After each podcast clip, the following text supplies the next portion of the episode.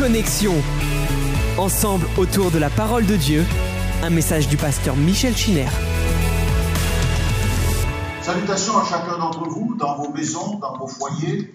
En venant, tout à fait par hasard, mon poste de radio s'est allumé pratiquement tout seul, il ne sait pas comment. Et c'était une émission de France Culture. Il y avait un, professeur éminent qui euh, euh, parlait de Jupiter. Jupiter a, aidé la Terre. Jupiter. On sentait qu'il était embarrassé euh, pour, pour, pour, dire que ben, les choses s'étaient faites parce que quelqu'un avait voulu qu'elles soient. il parlait de la, de la Lune et de la nature du sol lunaire par rapport à, à, celui de notre planète. C'était incroyable comment cet homme qui était érudit, euh, certainement euh, hautement, hautement compétent, était embarrassé parce qu'il évacuait l'idée de Dieu. Il évacuait la pensée euh, que la Bible résume magnifiquement lorsqu'elle dit que Dieu eh bien, a dit et il a créé. il a créé les cieux, ensuite la terre, et la terre étant ce qu'elle était, eh bien, il a ensuite réalisé l'œuvre que nous connaissons. L'évolution euh, euh, dit que euh, on part, on part d'un sens, comment dirais-je, qui, est tout à fait en bas, en bas de l'échelle, et puis on, on, va vers la hauteur. On part de l'imperfection vers la perfection, de la simplicité, une cellule, une amibe, vers la complexité. Mais c'est le contraire de ce que la Bible dit. La Bible va euh, dans un sens opposé à celui de l'évolution. La Bible nous montre une création parfaite, une création qui est complète et infiniment plus complexe que ce que l'on peut imaginer. Et aujourd'hui, les scientifiques sont obligés de reconnaître que la cellule eh bien, n'est pas devenue ce qu'elle est devenue par petits pas cumulatifs sur des millions d'années, parce qu'il a fallu que tout soit là en même temps, parfaitement ordonné et mis en place. Le seul changement que la Bible euh, nous présente, ce n'est pas une évolution, mais c'est une involution, c'est-à-dire une détérioration, une dégradation. Et cette involution, vous l'avez compris, nous en avons parlé, euh, c'est le fait du péché.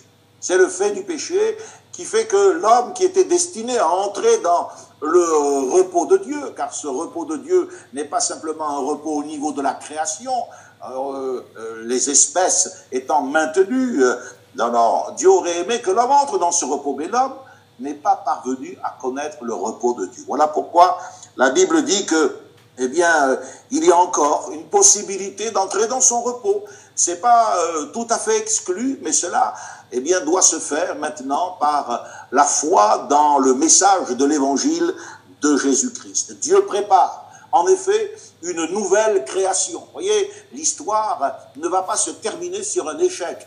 Ésaïe 65, verset 17, nous dit que Dieu va créer de nouveaux cieux, une nouvelle terre. Les conditions vont être complètement différentes. L'apôtre Jean nous dit qu'il n'y aura plus de mer.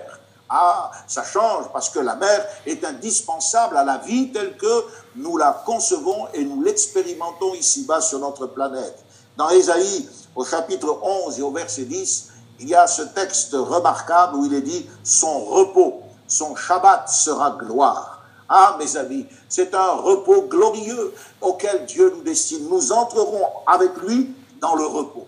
Deuxième épître de Paul aux Thessaloniciens, au chapitre 1 et au verset 7, il nous dit que lorsqu'il apparaîtra avec les anges du ciel, alors euh, notre récompense, ce sera de qu'il nous donne du repos avec lui. Et puis, L'Apocalypse nous dit que ce sera un sabbat qui va durer mille ans. Mille ans.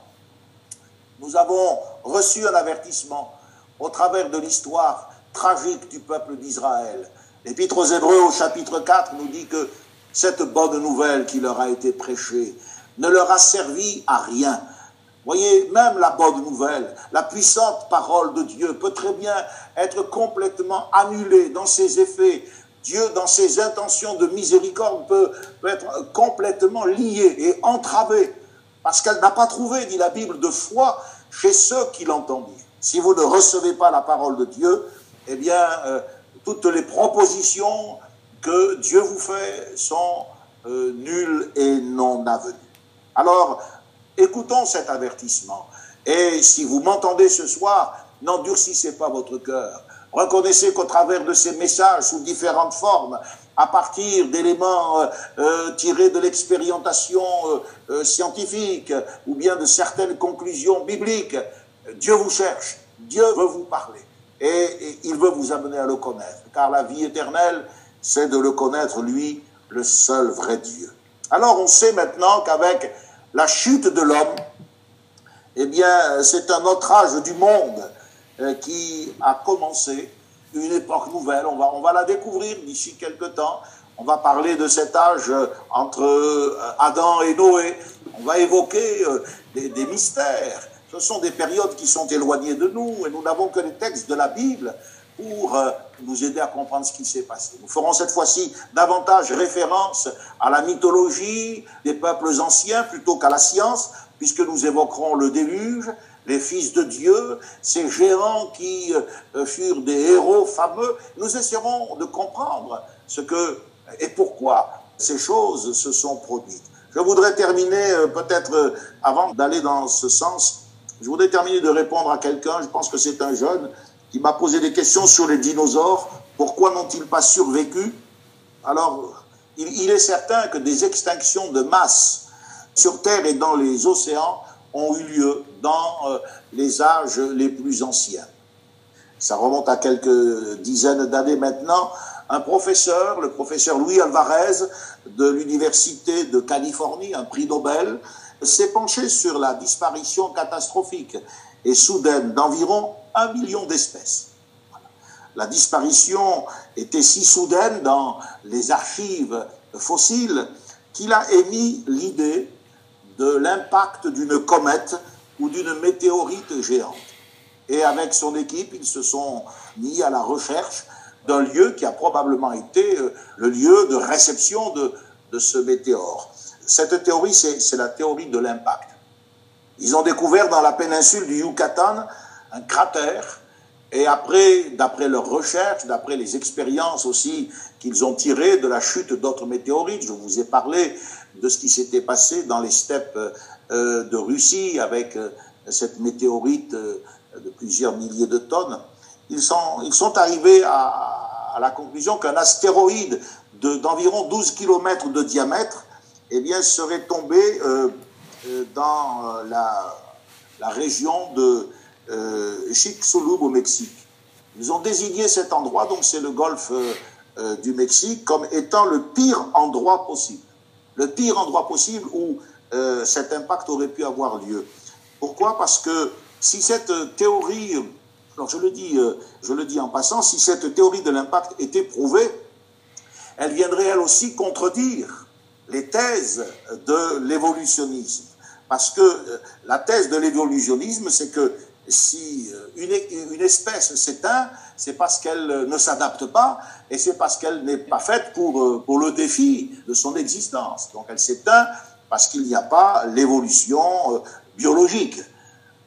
Mais si c'est par accident, parce qu'un météorite qui vous tombe de 12 km de diamètre, d'après leurs calculs, la collision aurait pu libérer près de 320 milliards de, tonnes de soufre. Et c'est pour ça qu'ils disent que c'est le pire endroit où elle aurait pu tomber. Parce qu'il y a eu donc des, nuages de gaz euh, qui ont asphyxié, qui ont obscurci la lumière du soleil. Donc il y a eu un refroidissement général. Et c'est comme cela qu'on a trouvé, bien sûr, euh, euh, des mammouths congelés avec de la nourriture encore de la bouche. On a trouvé les femelles qui étaient en train de mettre bas et qui n'y sont pas parvenues. Elles ont été comme pétrifiées, voilà. Donc si, si c'est l'accident, si c'est la malchance qui provoque l'extinction de, des espèces, plutôt que euh, des gènes inadaptés, eh bien le modèle darwinien ne tient plus. Le concept de la sélection naturelle n'a plus de rapport direct avec l'extinction d'une espèce. Une espèce peut disparaître, non pas parce qu'elle n'est pas adaptée, parce que ses gènes et ses molécules ne l'ont pas mise au niveau voulu, mais tout simplement parce qu'il y a eu un accident, parce qu'il y a eu un cataclysme, parce que des conditions euh, extérieures ont modifié son environnement. Donc ce n'est plus la survie des plus aptes, le mécanisme d'extinction des masses peut être aussi dû à des causes extraterrestres. Et ça, c'est intéressant.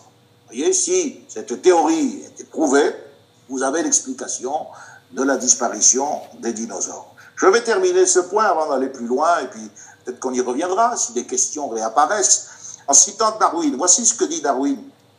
Euh, origine des espèces, page 305, je le cite. Donc, l'extinction des espèces anciennes est presque toujours la conséquence, dit-il, de la création d'une nouvelle forme. Donc c'est, c'est bien ça, sélection naturelle, des gènes qui vous donnent des, une adaptation. Hein. Si cela n'était pas le cas, dit-il, ce serait une objection fatale à la croyance de la transmutation des espèces. Ce serait fatal à la théorie de l'évolution par sélection naturelle. Donc, il avait déjà concédé, rappelez-vous-en, nous en avions parlé, il avait déjà concédé qu'il y avait peu euh, de preuves fossiles et que si euh, euh, eh bien, les choses devaient rester en l'état, ce serait embêtant pour sa théorie. Et nous avons vu que Darwin était un remarquable savant, mais ce qu'il disait était probablement vrai il y a 162 ans maintenant en arrière. Mais aujourd'hui, nous avons fouillé tous les continents. ce n'est pas quelques fossiles, ce sont des millions de fossiles que nous avons. Et nous avons suffisamment de matériel pour vérifier que cette théorie n'est pas expérimentale, n'est pas vérifiable, ce qui est la base même de euh, l'affirmation scientifique. Alors, Yves Coppens disait que la nature de son information concernant la paléontologie est fragmentaire, qu'elle devait euh, imaginer, qu'elle devait emprunter une part de plus en plus grande à l'hypothèse. Les fossiles ne nous donnent pas de preuves. Une théorie, vous savez, euh, c'est pas simplement une affirmation verbale, c'est pas une construction, c'est un modèle qui doit être confirmé. Et tant que le modèle n'est pas confirmé, comme je vous l'ai dit, le mieux c'est d'en rester à la parole de Dieu. Alors maintenant, avec votre permission, nous allons poursuivre dans le livre de la Genèse l'histoire dramatique de l'humanité qui ne part pas euh, du bas pour euh, euh, s'améliorer, aller sur les hauteurs, mais qui descend des hauteurs pour se retrouver telle qu'elle est aujourd'hui, avec peut-être de grands progrès scientifiques, une technologie élaborée, ça nous en convenons, et nous remercions le Seigneur pour certains aspects de cette technologie, lorsqu'elle soigne, lorsqu'elle soulage, lorsqu'elle permet l'acheminement de l'eau potable, etc. Mais nous remarquons que le cœur de l'homme il n'y a encore personne qui a été capable de le changer, en dehors de Jésus-Christ et de l'action du Saint-Esprit. Au chapitre 2 du livre de la Genèse, il y a un terme hébreu qui va scander le récit. D'ailleurs, il scande le récit de la création de l'univers et puis de l'histoire de l'être humain. Et c'est en ce sens que ce que je vous ai dit, vous le vérifiez. La Genèse, n'est pas que la création du monde, c'est aussi la création de l'homme et c'est la création d'Israël parce que c'est l'annonce de la venue d'un rédempteur, d'un Messie. Donc c'est un fondement. C'est pour cela que le diable s'attaque de cette manière par le biais de la création, du haut commencement, Dieu créa les cieux et la terre. Le diable s'attaque à ce fondement. S'il peut ébranler le fondement, alors euh, ben, il ébranle tout l'édifice. Et c'est pour cela tout en acceptant de, comprendre les progrès de la science, on n'est pas obligé de vivre dans l'obscurantisme, mais on n'est pas non plus obligé de faire abstraction de la réflexion. Et euh, lorsqu'on voit une malhonnêteté, lorsqu'on voit que la part de l'imaginaire ne peut pas euh, être une preuve en soi, nous avons raison de dire et de maintenir ce que la Bible dit. Ce mot tolédote signifie engendrement, enfantement. Et le mot est traduit très logiquement par origine quand il s'agit du cosmos.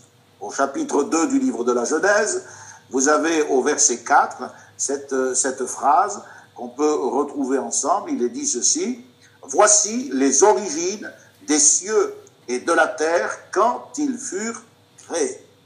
Voici les engendrements du ciel et de la terre. Ici, nous sommes dans le régime de l'ordre cosmique. Nous l'avons vu, il s'agit du cosmos. Euh, Dieu a créé l'univers, d'abord les cieux, les étoiles, les planètes et la Terre. Et nous avons les étapes de euh, la création de la Terre. Pour l'être humain, le texte va préciser maintenant la, nature singulière de, de, cette évolution. Le mot signifie donc logiquement encore, postérité, lignée. Et il désigne toutes les généalogies des patriarches. Si vous allez dans Genèse 5 au verset 1, eh bien vous trouverez écrit, voici le livre de la postérité d'Adam.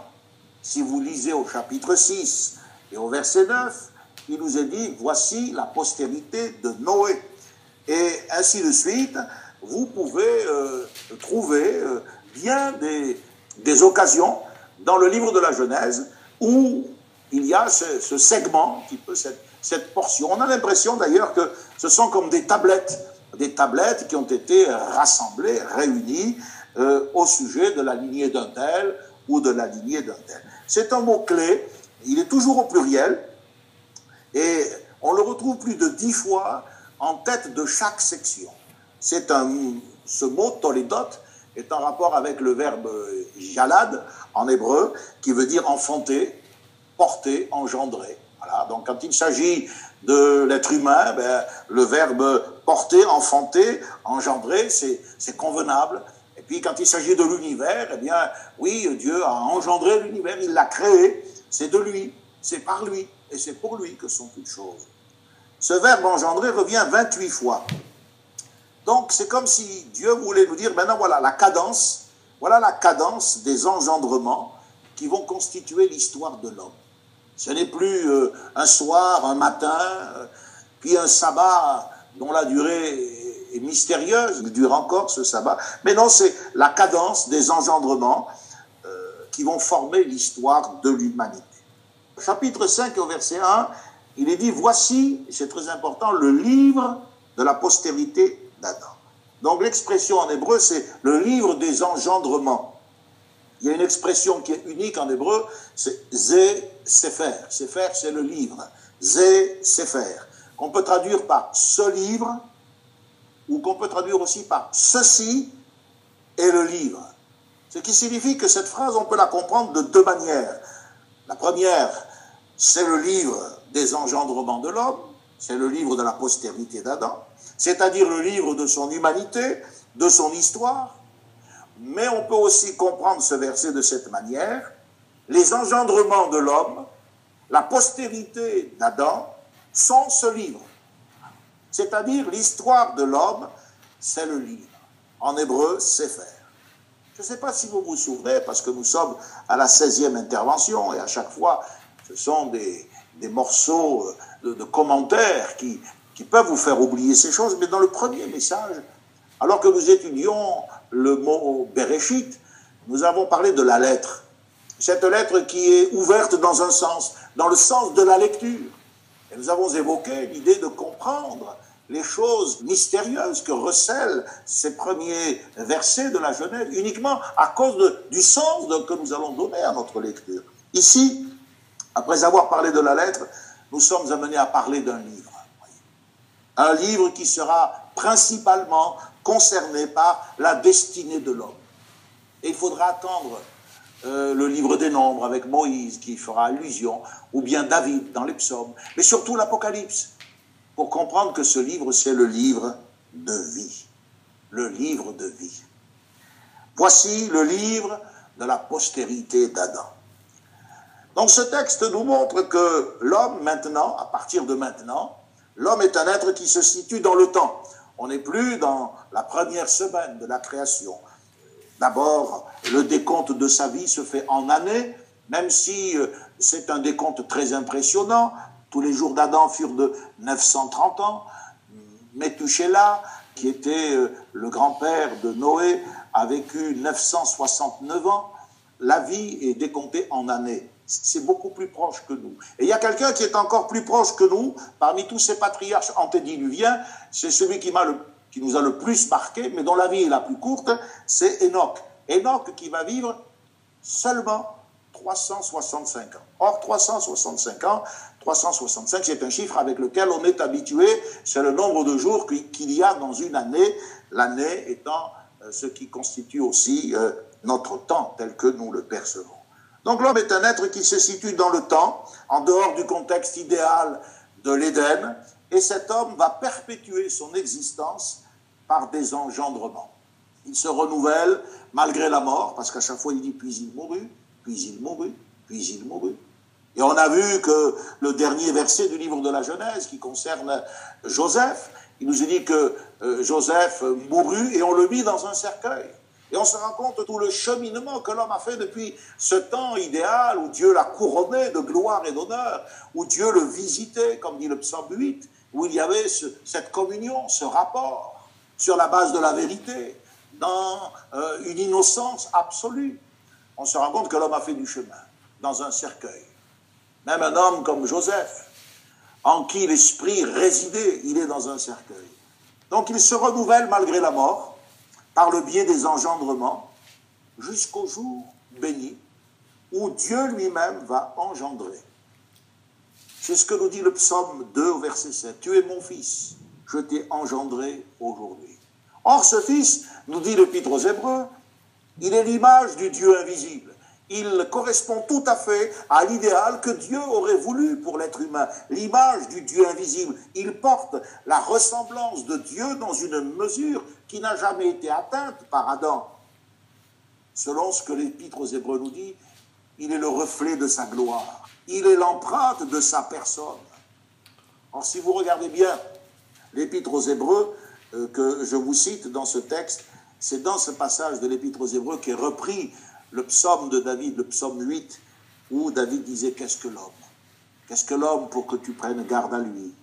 Et ce passage est repris et il est commenté par Paul et il est appliqué à Jésus-Christ. Ce Christ qui a été abaissé pour un peu de temps, mais que Dieu a couronné de gloire et d'honneur. Donc voyez, j'essaie de vous faire sentir la trame de l'histoire, de l'homme qui engendre Adam qui se renouvelle, il nous est dit, euh, Adam engendra des fils et des filles selon sa ressemblance, à son image, et ainsi de suite. De l'homme qui engendre, nous arrivons au Dieu engendré. Voilà toute l'histoire. Voilà tout le contenu du livre. Voilà la dynamique de notre histoire. Au-delà des engendrements et des générations, nous avons un aboutissement miraculeux tel que Matthieu le relate chapitre 1 et au verset 1 de son livre, lorsqu'il dit généalogie, Toledot, généalogie de Jésus-Christ, fils de David, fils d'Abraham, et Luc, l'évangéliste, va compléter cette généalogie. Au chapitre 3 et au verset 38, il dira Jésus, fils d'Adam, fils de Dieu. Des engendrements.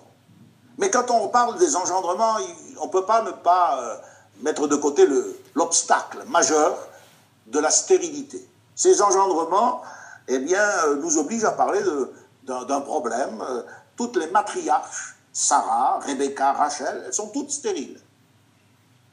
Dans le peuple de Dieu, quand il y a des engendrements, c'est sur la base d'un miracle que ça se produit. Bien sûr, il y a l'aspect naturel de la conjonction de l'homme et de la femme, par euh, euh, le cheminement qu'aujourd'hui la science nous permet de découvrir comment à partir d'une gamète, d'un spermatozoïde se forme dans euh, le sein maternel le, miracle de la vie, de la personnalité et puis de l'existence humaine. Mais quand vous avez en, face de vous quelqu'un qui est stérile, ou quelqu'un qui est comme Abraham, qui était avancé en âge, ce miracle vous oblige à nouveau à voir le doigt de Dieu. Ce droit de Dieu que nous voyons dans la création, ce droit de Dieu que nous voyons dans l'explication simple que Dieu nous donne de euh, la création de l'homme, ce droit de Dieu, nous le voyons également dans la création d'Israël. Israël doit apprendre une chose, et c'est aussi à cela que sert le livre de la Genèse. Israël doit apprendre à reconnaître la main de Dieu dans son histoire. Si Israël est là aujourd'hui, ce n'est pas l'effet du hasard. Ce n'est pas un peuple qui a évolué au fil des siècles, des générations, non, mais la main de Dieu est dans l'histoire de ce peuple. Il faut des fois attendre bien longtemps.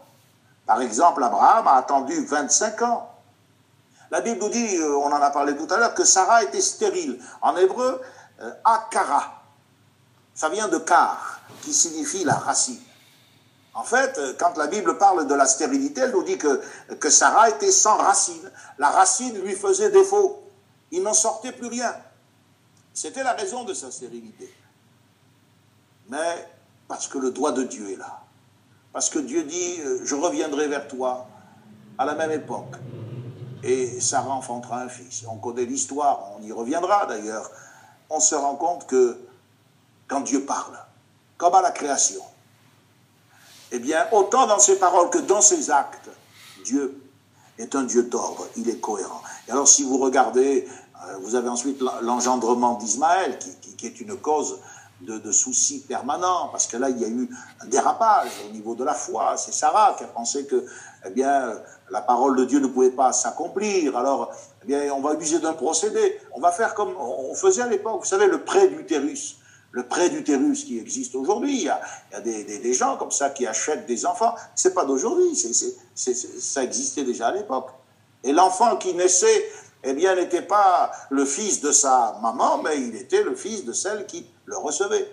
C'est comme ça que Ismaël est appelé fils d'Abraham. Mais sa mère, eh bien, c'est Agar l'égyptienne. Donc on, voit que finalement, euh, quand c'est pas des luttes, Ismaël, Israël, euh, eh bien, c'est la mort avec Joseph. On le mit dans un cercueil. Tous les engendrements se terminent par un cercueil. Ce que je ferai remarquer, c'est que Dieu a l'œil ouvert. Voilà, c'est pas pour rien. On, est dans la création et puis d'un coup il est question d'engendrement. Voilà. On voit que Dieu a l'œil ouvert sur les engendrements. Dieu veille sur tout ce qui touche à la naissance des êtres et des choses. Si vous faites bien attention, que vous prenez un peu de recul par rapport au, premier chapitre, à ces premiers chapitres de la Genèse, vous verrez que tout ce qui touche de près ou de loin à la semence, à la fécondité, à l'engendrement moral, physique, donc à la sexualité, eh bien, euh, il en est question. Euh, C'est pas étonnant que Dieu évoque l'institution du mariage dès le commencement, puisque le mariage, c'est cet engagement formel cette alliance, au sens biblique du terme, qui vient euh, légitimer une union durable et stable. Un couple n'est pas forcément euh, constitué d'un mari et d'une femme. Voilà. Et c'est parce que les gens se sont autorisés à ces unions déréglées, qui ne comprennent pas, qui ne correspondent pas à la parole de Dieu, qu'aujourd'hui les couples eh peuvent être constitués de femmes, d'hommes, ou bien même être plus qu'un couple, quelquefois. Notez, notez la délicatesse de cet euphémisme qui est employé pour parler de l'intimité sexuelle. Quand il est dit, par exemple, Adam connut Ève, sa femme. En hébreu, yada, le verbe yada, qui signifie connaître au sens fort, qui parle bien sûr de l'intimité, des rapports conjugaux. Mais il y a une pudeur en parole. Le sens du verbe ne doit pas être toujours ramené à ça, le sens du verbe connaître est en rapport avec la compréhension que l'on a du plan divin en ce qui concerne l'homme et la femme, en ce qui concerne leur sexualité. Le verbe connaître, appliqué dans ce contexte de l'intimité sexuelle, signifie que la sexualité de l'homme ne se réduit pas à la satisfaction d'un instinct aveugle, primaire. Ce verbe désigne la sexualité comme étant un acte conscient, un acte intime et légitime. Et cette légitimité, elle est établie par le mariage.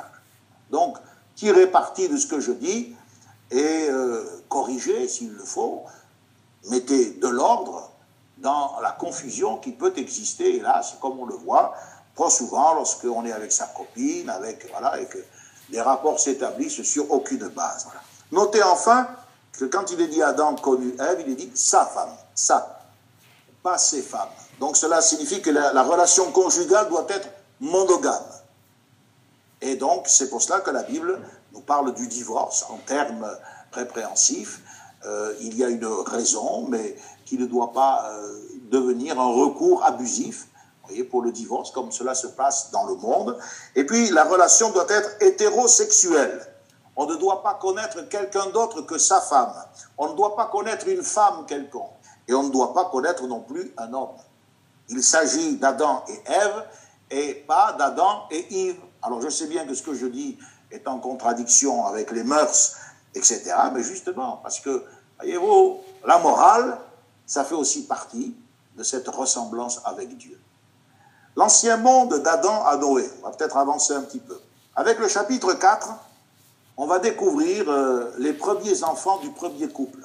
Versets 1 et 2, hein, il nous est dit Adam connut sa femme Ève, elle conçut et enfanta Caïn. Elle dit J'ai formé un homme avec l'aide de l'Éternel. Elle enfanta encore son frère Abel. Abel fut berger, Caïn fut laboureur. Connaissez le texte, mais je vous invite, bien sûr, pas simplement à, venir à, ce rassemblement via l'application Zoom, je vous invite à, réfléchir. Je présume que vous prenez quand même quelques notes, parce que sinon c'est impossible de tout garder en mémoire.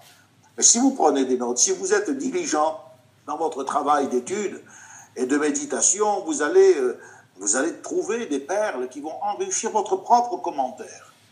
Et c'est en ce sens qu'il sera adapté. Les premiers enfants du premier couple. Voilà ce que nous découvrons au chapitre 4. Puis on découvre ensuite très rapidement le premier culte. Alors voyez, en un seul verset, il dit au bout de quelque temps, Caïn fit. Voilà. Donc la, la, Bible ne nous donne pas tous les détails, mais maintenant, donc c'est le premier culte. Puis ensuite, on va voir, versets 8 à 16, le premier crime et le premier martyr. Du verset 17 au verset 24 de ce même chapitre, vous avez la première société impie. Et puis vous avez du verset 25 au verset 26 le premier réveil religieux. Parce qu'il nous est dit, c'est alors que l'on commença à invoquer le nom de l'Éternel. Oui, c'est l'origine d'un réveil. Nous avons donc le tableau depuis le chapitre 4, verset 17, jusqu'au chapitre 5, verset 32. Il est question de Noé, âgé de 500 ans, qui engendre Sem, Chab et Japhet. Nous avons le tableau d'un monde disparu. Les peuples en ont gardé un souvenir confus, un souvenir légendaire, c'est ce que j'exprimais tout à l'heure, et nous, nous verrons que dans les annales mythologiques des peuples, souvent déformés, mais vous avez des traditions qui recoupent d'une certaine manière ce que dit la parole de Dieu. Et je vous expliquerai la différence qu'il y a entre l'histoire et la mythologie. La Bible donc nous présente ce qu'ont été les voies de Dieu dans ces premiers âges du monde. Et c'est une période à part. Comme celle de l'humanité après le déluge en sera une nouvelle. Et après elle, l'histoire d'Israël viendra écrire une nouvelle page de l'humanité jusqu'à l'économie chrétienne et jusqu'à l'enlèvement de l'Église et la création de nouveaux cieux et d'une nouvelle terre. Le troisième fils qui a été donné à Adam et Ève en remplacement d'Abel qui est mort, c'est Seth. Cain a quitté la maison et il est parti, s'est éloigné. C'est à Seth qu'Adam va confier le message d'espérance qui est contenu dans la promesse. Attention, les paroles de Dieu doivent être recueillies. Et quand Dieu a dit, mais la postérité de la femme t'écrasera la tête, tu lui blesseras le talon, mais malgré cette grande souffrance, il remportera une victoire définitive sur euh, le serpent ancien, le menteur, eh bien, ça a été recueilli, cette parole. C'était la promesse de, la vie éternelle qui était faite depuis les temps les plus anciens dont parle l'apôtre Paul. Donc, Seth va garder ce message d'espérance contenu dans la promesse, et Seth va être à, l'origine d'une génération différente qui va être élevée dans le respect de Dieu et dans la foi. C'est avec Seth que nous avons vu, on commence à invoquer le nom de l'Éternel. Alors bien sûr, ça semble être une phrase comme ça, on imagine très rapidement Seth en train de lever les bras et de prier, c'est pas du tout ça que la Bible dit. Non, parce que on commence à invoquer le nom de l'Éternel, cela suppose un enseignement, cela suppose une démarche spirituelle. En fait, la Bible nous dit qu'à ce moment-là, le culte a reçu une forme stable. Le culte a reçu une forme qui a été reconnue, qui a été établie. Nous sommes en face du premier réveil religieux au niveau de la conscience et puis de la, première forme de piété. La tradition des origines, souvent les gens disent, mais comment, euh, à cette époque, l'écriture, etc. Je vous ai dit qu'il y a eu probablement aussi, euh, il y a eu des documents écrits. On a l'impression qu'on a des tablettes hein, qui ont été rassemblées par Moïse, mais il y a eu aussi une tradition orale. La tradition des origines était fiable. Faut pas croire que c'était moins fiable. Le témoignage était aussi fiable que l'écriture à cause du grand âge des patriarches. Si vous regardez la longévité, prenez le temps de voir Vous mettez euh, Adam, 930 ans, puis son fils, tant. Vous allez vous rendre compte que neuf patriarches ont été en vie en même temps. C'est ce qui a rendu possible la transmission des traditions culturelles, et non seulement la transmission, mais la vérification de leur authenticité. Il y avait toujours quelqu'un pour dire, oui, oui, c'est ça, je confirme. Les mecs, le père de Noé, donc là, vous voyez, on est à la, à la veille du déluge. Le père de Noé est né lorsque Adam vivait encore. Quand 182 ans plus tard, Noé naîtra, Seth, qui a vécu 912 ans, était encore en vie. C'est important. Donc on voit que malgré la chute et la sentence divine, Dieu va continuer à être servi par une partie de l'humanité qui reste fidèle. La Bible nous dit, euh, ça peut nous étonner, mais ça ne, moi ça ne me surprend pas, les jours de l'homme en ce temps-là étaient comme les jours des arbres. Ésaïe 65, 22. Allez aujourd'hui vous renseigner, il y a une science qui s'appelle la dendrochronologie, on étudie l'âge des arbres avec leur, euh, leur cerne. Hein. Eh bien, euh, on comprend ce que la Bible dit, ils vivaient comme des arbres. On a des arbres séquoias qui ont, qui ont, qui ont 1000 ans et plus. Ils avaient plus de temps pour réfléchir, pour prier, pour servir Dieu. Ils attendaient la venue de celui qui allait, qui allait briser la tête du serpent. Et je vous ai dit qu'il euh, y a même eu des erreurs qui ont été faites. Ève pensait que, que, que, cet homme qu'elle avait formé, l'homme, l'éternel, c'était lui. Mais non, c'est pas lui. Mecs s'est trompé quand il dit de, de Noé, celui-ci, celui-là, va enfin nous consoler. Non, c'est pas lui. La prophétie à l'époque était une réalité. C'est dire si le culte était un culte en esprit. Enoch, le septième depuis Adam, prophétisait. Et c'est Jude qui nous dit euh, ce que ce qu'était son message prophétique. Le Seigneur est venu avec ses saintes myriades pour punir ceux qui vivent dans l'impiété et pour leur faire rendre compte de toutes leurs paroles impies. Ça n'a rien à voir avec les prophéties dont je parlais dimanche. Vous savez, ces, ces camelots de bistrot qui sont toujours en train de vous parler de, prospérité, d'abondance, de, de, gloire. Eux, ils parlaient de la postérité. C'est pas pareil. Et la postérité, c'est Christ, c'est le Seigneur. Et ce Christ, eh quand ils voyaient ce qui se passait autour d'eux, ils ne pouvaient venir que pour exercer le jugement. Le déluge sera le premier acte de ce jugement. Puis Dieu dira, je ne détruirai plus la terre. Et il reportera. Parce que vous savez, c'est très simple. Hein. D'après l'expérience que nous avons de l'être humain, il aurait fallu un déluge à chaque génération. C'est une décision sage que Dieu a prise. Mais il y aura un déluge à la fin des temps. Ce sera un déluge non pas d'eau, mais de feu. Et la terre sera détruite. Donc vous voyez, euh, il y avait l'Esprit de Dieu qui était à l'œuvre. Mathusalem, ce nom a un sens prophétique très fort. Je ne sais pas si vous savez ce que Methuselah signifie. Achetez une concordance, achetez, vous avez tous ces ouvrages aujourd'hui qui vous permettent d'étudier le sens d'un, d'un nom, de comprendre au-delà des, des, mots. Soyez pas toujours avec un carnet, un verset biblique, plongez dans le texte de la parole de Dieu. Mais signifie à sa mort, ce sera envoyé. Vous vous rendez compte ce nom? Appelez pas jamais votre fils comme ça. Hein à sa mort, ce sera envoyé. Mais la Bible dit qu'en effet, ce fut cette même année, l'an 600 de la vie de Noé, que Methuselah est mort, et c'est cette même année que le déluge est. À sa mort, ce sera envoyé. Le jugement du déluge, c'était la première partie de la prophétie d'Enoch. C'est le retour de Christ qui sera l'accomplissement total. D'ailleurs, euh, Jésus lui-même l'a dit, quand le Fils de l'homme paraîtra dans la gloire avec les anges de sa gloire. Donc ça veut dire quoi? Ça veut dire que dès le départ, dès l'origine, dès le commencement, la fin, le terme de l'histoire humaine est dévoilé. Pour celui qui croit, eh bien, il y a tout un chemin qui est tracé. Le prophète Ésaïe a dit ceci au chapitre 57, versets 1 et 2 de son livre. Je vais terminer bientôt. Le juste disparaît et nul n'y prend garde. Les gens de bien sont enlevés et nul ne fait attention.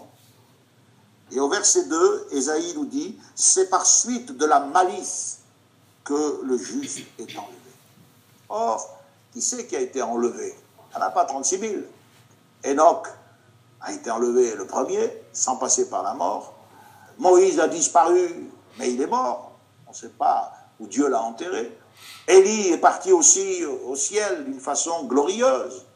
Ah oui, c'est vite.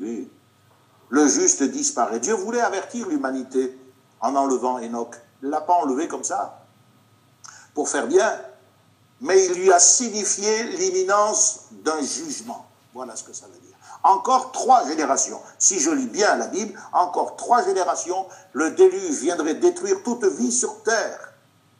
Mais le fait est que, malgré tous les avertissements, toute la patience de Dieu qui s'est prolongée, nous dit l'apôtre Pierre au temps de Noé, seulement huit personnes furent sauvées. L'enlèvement d'Enoch a laissé les gens indifférents. Le juste disparaît, lui, n'y prend point garde. Un matin, on a dit, mais où il est celui-là? Mais il est parti, il a disparu. Il a été enlevé. Ça a laissé les gens indifférents. Personne n'a fait attention que cet homme de bien qui, qui marchait avec Dieu, qui était agréable à Dieu, son enlèvement, c'était un message. Et puis personne n'a dit, mais il a été enlevé par suite de la malice, par suite du péché qui régnait. La Bible annonce que la même fin est destinée aux croyants lors du retour de Jésus-Christ. Moi, je crois à l'enlèvement d'Enoch, parce que je crois que Jésus va m'enlever. Alléluia, si je suis vivant au jour de son retour, et si je ne suis pas vivant, eh je serai aussi enlevé avec les vivants, comme dit l'Écriture. Enoch était un homme qui gardait la parole de Dieu. Il était agréable à Dieu à cause de sa foi, et le Seigneur l'a pris avec lui dans le ciel. La Bible dit qu'il marchait avec Dieu. Cela signifie quoi? Ça n'a rien à voir avec euh, le déplacement du corps, avec le fait de déambuler physiquement. Non, marcher avec Dieu, c'est se conformer à ses lois. C'est vivre dans l'intimité de Dieu. Enoch, c'était un homme de l'esprit. Il était l'opposé du fils de Caïn, car si vous regardez bien chapitre 4, il est question de la lignée, de la généalogie de Caïn. Il y en avait un qui s'appelait Enoch, mais ils étaient complètement différents. L'esprit aussi était sur Noé. Noé, nous dit la Bible, a été divinement averti, divinement averti des choses qu'on ne voyait pas encore. Il a reçu une merveilleuse révélation du plan de salut. Et d'ailleurs, le fait euh, que cette arche, avec tous ces détails euh, au niveau des dimensions, euh, des matériaux, lui ait été donné, ça, c'est une parole de connaissance. C'est une parole de sagesse. Il a su quel était euh, l'avenir du monde et il a trouvé les moyens de sauver tout celui, euh, tous ceux qui croyaient. Donc tous ces patriarches, c'est par là que je vais terminer, étaient des témoins, des prédicateurs de justice, des prophètes. Comme sept, c'était des invocateurs, ils organisaient le culte du nom du Seigneur. Leur espérance, c'était l'accomplissement de la promesse qui a été faite en Éden. Alors, on verra plus tard le schéma, le schéma de cet âge primitif, c'est comme ça qu'on peut l'appeler. Hein. On est encore euh, dans un monde antédiluvien. Le schéma de cet âge primitif, déjà, se présente sous la forme d'une humanité qui est complètement séparée. Dès le départ, il y a séparation. Alors il y avait déjà des séparations à la création. Dieu sépare les eaux d'en haut avec celles d'en bas. Dieu sépare le sec des mers. Mais maintenant, il y a une ségrégation de type spirituel entre les croyants et les descendants de Caïn. Deux peuples distincts vont vivre côte à côte. Et on verra que même si les noms semblent se, se ressemblent, eh bien, ces deux lignées, ces deux généalogies doivent être considérées comme les archives, les archives d'une humanité avec Dieu et d'une humanité sans Dieu. Donc que Dieu nous aide à savoir avec qui nous allons construire notre vie. Je développerai d'autres aspects de ce monde euh, prochainement. Je vous invite à suivre ces messages fidèlement et à être attentif à la voix de l'Esprit. Car euh, dans ces temps troublés, on parle encore d'un troisième confinement possible, de nouvelles euh, contraintes sanitaires. Il y a de l'angoisse parmi les nations. Mais nous sommes à l'ombre du Tout-Puissant. Lorsque nous sommes en contact avec sa parole, eh bien, nous, ne, nous savons que nous sommes gardés pour le jour de la venue de Jésus-Christ. Que Dieu vous bénisse. Dans cette période de fête, je vous présente tous mes voeux. Que Dieu vous accorde sa grâce, sa bénédiction, vous bénisse, vous, vos enfants, vous soutiennent dans les moments de difficulté, surtout les personnes âgées, fatiguées. Et je vais terminer par la prière en vous recommandant à Dieu et à la parole de sa grâce. Faites votre part, faisons notre part en tant que chrétiens. Et Dieu ne manquera pas de faire la sienne. C'est ainsi depuis le commencement.